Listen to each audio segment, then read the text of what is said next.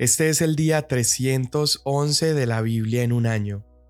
Hoy estamos leyendo segunda a los Corintios capítulos 7 y 8 y el Salmo 150. Segunda a los Corintios 7.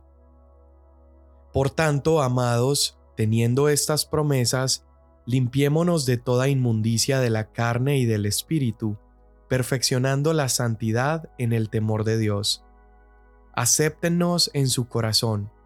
A nadie hemos ofendido, a nadie hemos corrompido, de nadie hemos tomado ventaja. No hablo para condenarlos, porque ya he dicho antes que ustedes están en nuestro corazón para morir juntos y para vivir juntos. Mucha es mi confianza en ustedes. Tengo mucho orgullo de ustedes Lleno estoy de consuelo y sobreabundo de gozo en toda nuestra aflicción. Pues aun cuando llegamos a Macedonia, nuestro cuerpo no tuvo ningún reposo, sino que nos vimos atribulados por todos lados, por fuera conflictos, por dentro temores. Pero Dios, que consuela a los deprimidos, nos consoló con la llegada de Tito, y no solo con su llegada, sino también con el consuelo con que Él fue consolado en ustedes, haciéndonos saber el gran afecto de ustedes, su llanto y su celo por mí, de manera que me regocijé aún más. Porque si bien les causé tristeza con mi carta, no me pesa, aun cuando me pesó, pues veo que esa carta les causó tristeza, aunque solo por poco tiempo pero ahora me regocijo, no de que fueron entristecidos, sino de que fueron entristecidos para arrepentimiento, porque fueron entristecidos conforme a la voluntad de Dios, para que no sufrieran pérdida alguna de parte nuestra. Porque la tristeza que es conforme a la voluntad de Dios produce un arrepentimiento que conduce a la salvación sin dejar pesar, pero la tristeza del mundo produce muerte. Porque miren, qué solicitud ha producido esto en ustedes, esta tristeza piadosa, qué vindicación de ustedes mismos, qué indignación, qué temor, qué gran afecto, qué celo, qué castigo del mal. En todo han demostrado ser inocentes en el asunto. Así que, aunque les escribí, no fue por causa del que ofendió ni por causa del ofendido, sino para que la solicitud de ustedes por nosotros les fuera manifestada delante de Dios. Por esta razón hemos sido consolados, y aparte de nuestro consuelo, mucho más nos regocijamos por el gozo de Tito, pues su espíritu ha sido confortado por todos ustedes porque si en algo me he jactado con él acerca de ustedes, no fui avergonzado, sino que así como les hemos dicho todo con verdad, también nuestra jactancia ante Tito resultó ser la verdad, y su amor hacia ustedes abunda aún más al acordarse de la obediencia de todos ustedes, y de cómo lo recibieron con temor y temblor me gozo de que en todo tengo confianza en ustedes. Ahora, hermanos, les damos a conocer la gracia de Dios que ha sido dada en las iglesias de Macedonia, pues en medio de una gran prueba de aflicción abundó su gozo y su profunda pobreza sobreabundó en la riqueza de su liberalidad. Porque yo testifico que según sus posibilidades y aún más allá de sus posibilidades, dieron de su propia voluntad, suplicándonos con muchos ruegos el privilegio de participar en el sostenimiento de los santos. Y esto no como lo habíamos esperado, sino que primeramente se dieron a sí mismos al Señor, y luego a nosotros por la voluntad de Dios. En consecuencia, rogamos a Tito que, como él ya había comenzado antes, así también llevará a cabo en ustedes esta obra de gracia. Pero así como ustedes abundan en todo, en fe, en palabra, en conocimiento, en toda solicitud y en el amor que hemos inspirado en ustedes, vean que también abunden en esta obra de gracia.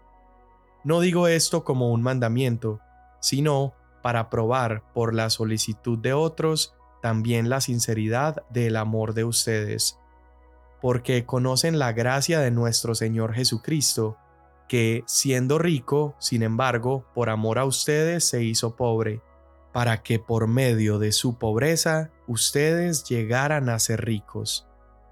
Doy mi opinión en este asunto, porque esto les conviene a ustedes, que fueron los primeros en comenzar hace un año no solo a hacer esto, sino también a desear hacerlo. Ahora pues, acaben también de hacerlo, para que como hubo la buena voluntad para desearlo, así también la haya para llevarlo a cabo según lo que tengan. Porque si hay buena voluntad, se acepta según lo que se tiene, no según lo que no se tiene. Esto no es para holgura de otros y para aflicción de ustedes, sino para que haya igualdad. En el momento actual, la abundancia de ustedes suple la necesidad de ellos, para que también la abundancia de ellos supla la necesidad de ustedes, de modo que haya igualdad. Como está escrito, el que recogió mucho no tuvo demasiado, y el que recogió poco no tuvo escasez. Pero gracias a Dios que pone la misma solicitud por ustedes en el corazón de Tito, pues Él no solo aceptó nuestro ruego, sino que, siendo de por sí muy diligente, ha ido a ustedes por su propia voluntad. Junto con Él hemos enviado al hermano cuya fama en las cosas del Evangelio se ha divulgado por todas las iglesias.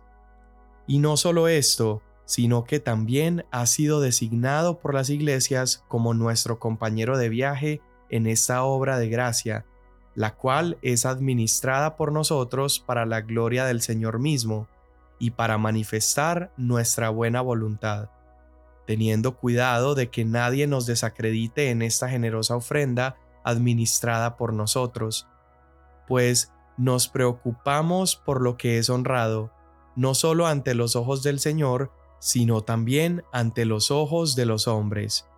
Con ellos hemos enviado a nuestro hermano, de quien hemos comprobado con frecuencia que fue diligente en muchas cosas, pero que ahora es mucho más diligente debido a la gran confianza que tiene en ustedes.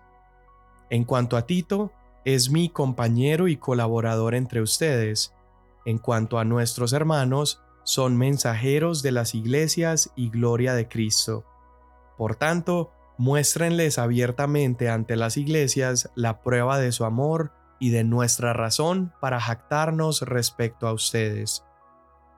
Salmo 150 Aleluya, alaben a Dios en su santuario, alábenlo en su majestuoso firmamento, alaben a Dios por sus hechos poderosos Alábenlo según la excelencia de su grandeza. Alaben a Dios con sonido de trompeta. Alábenlo con arpa y lira. Alaben a Dios con pandero y danza. Alábenlo con instrumentos de cuerda y flauta. Alaben a Dios con címbalos sonoros. Alábenlo con címbalos resonantes. Todo lo que respira, alabe al Señor.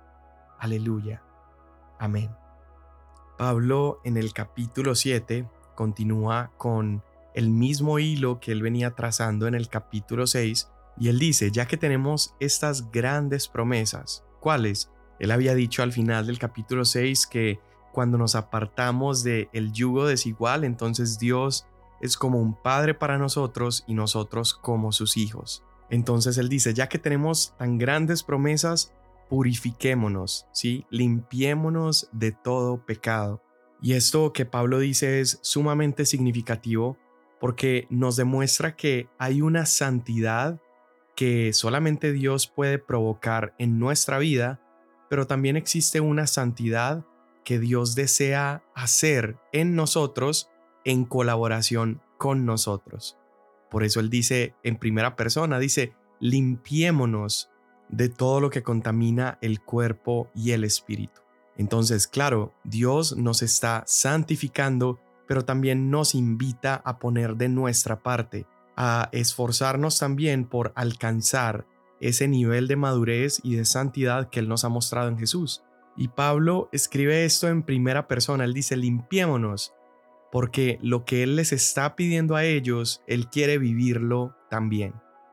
Y Pablo regresa luego al tema de la relación entre la iglesia de los Corintios y él mismo. Recuerda que esa relación se había fracturado y ahora él les está diciendo, si ustedes están en una relación correcta con Cristo, entonces ustedes me aceptarán, ustedes tendrán un lugar para mí. Y esto nos muestra cómo, a pesar de las acusaciones injustas contra Pablo, él mantenía su corazón con amor hacia ellos. Y Pablo les describe cómo tuvo un tiempo difícil en Macedonia, pero Tito vino a él y le trajo este buen reporte de cómo los corintios estaban volviendo a Jesús, pero también estaban volviendo su afecto hacia Pablo.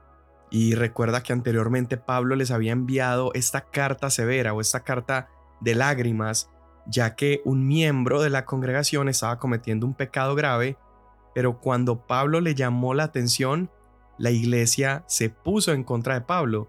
Entonces Pablo les envía esta carta de lágrimas y podemos ver que ésta dio un buen fruto entre los corintios. Y Pablo describe cómo a través de esa carta llegó una tristeza a los corintios y una tristeza en sí misma lo único que produce son malos sentimientos, ¿verdad? Produce amargura tal vez, pero la tristeza que viene de Dios o la tristeza que es según Dios es una tristeza que produce arrepentimiento. Y Pablo reconoce que la tristeza que les fue provocada a los corintios fue una tristeza según Dios, ya que ellos terminaron arrepintiéndose. Arrepentirse es cambiar la manera de pensar, cambiar la manera de actuar. Entonces podríamos decir que si una tristeza es según Dios, está más allá de producir amargura en nosotros, producirá transformación. Y Pablo acá empieza a reconocer en ellos los frutos de ese arrepentimiento. Él les dice, qué temor, qué celo, qué solicitud, qué vindicación. Él finalmente puede celebrar en ellos un cambio, porque ese arrepentimiento los condujo a un cambio de propósito, de acción y de intención.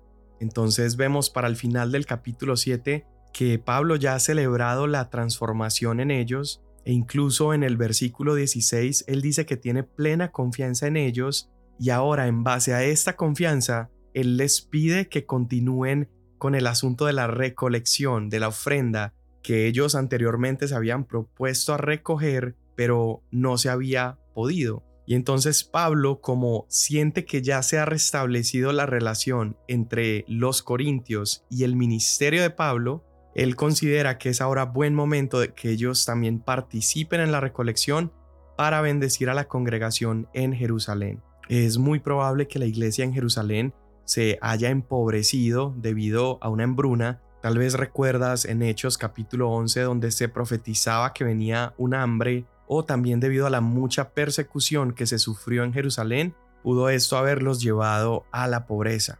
Y entonces Pablo, para motivar la generosidad en los corintios, les muestra el ejemplo de la iglesia en Macedonia y les dice que aunque ellos estaban en grande prueba de tribulación y aunque los macedonios estaban en profunda pobreza, ellos dieron de manera generosa, al punto incluso donde los macedonios rogaban a Pablo que recibiera la ofrenda de parte de ellos y no Pablo teniendo que rogarles a ellos a dar. Luego Pablo también usa un ejemplo mucho más inspirador que es el mismo ejemplo de Jesús. Y Pablo dice que deben considerar el ejemplo de Jesús, quien se hizo pobre para enriquecernos a nosotros. Claramente aquí Pablo está mostrando la historia del Evangelio, cómo Cristo vivía en suma riqueza antes de hacerse hombre, antes de venir a este mundo vestido en carne él vivía en la gloria absoluta junto al Padre, pero Él se empobreció al hacerse como uno de nosotros. Y fue por esa pobreza voluntaria de Jesús que ahora nosotros somos ricos en todo. Y esa riqueza que tenemos se basa meramente en el acto salvador de Cristo Jesús. Cuando Pablo dice que Él se hizo pobre, habla de cómo Jesús se vistió de carne, Dios mismo se convierte en carne y se ofrece a sí mismo en la cruz por nuestra salvación. Y es por esa pobreza, es por esa muerte de criminal en una cruz que ahora nosotros podemos volvernos ricos. Es decir, podemos obtener la salvación y la vida eterna. ¿Qué mayor riqueza que esa? Y finalmente Pablo termina dando instrucciones acerca de cómo se enviaría esta colecta por medio de Tito y él allí resalta la transparencia y la diligencia que se usará en la administración de esos recursos, pues a Pablo le importaba mantenerse íntegro en el manejo del dinero y en toda acción dentro del ministerio delante de las iglesias. Así que la conclusión que podemos ver en estos capítulos es que el cristiano, el creyente que ha experimentado la gracia de un Dios que se hizo pobre para enriquecernos, ahora ese creyente puede responder a esa gracia volviéndose hacia otros también con gracia de parte de Dios. Señor, hoy te damos tantas gracias por todas las riquezas que hemos encontrado en Jesús.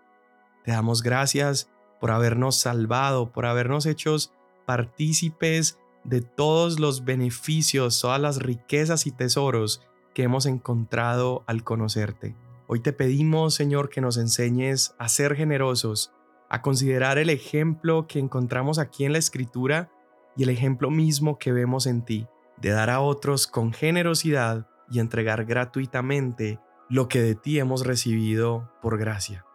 Amén. Mañana nos vemos.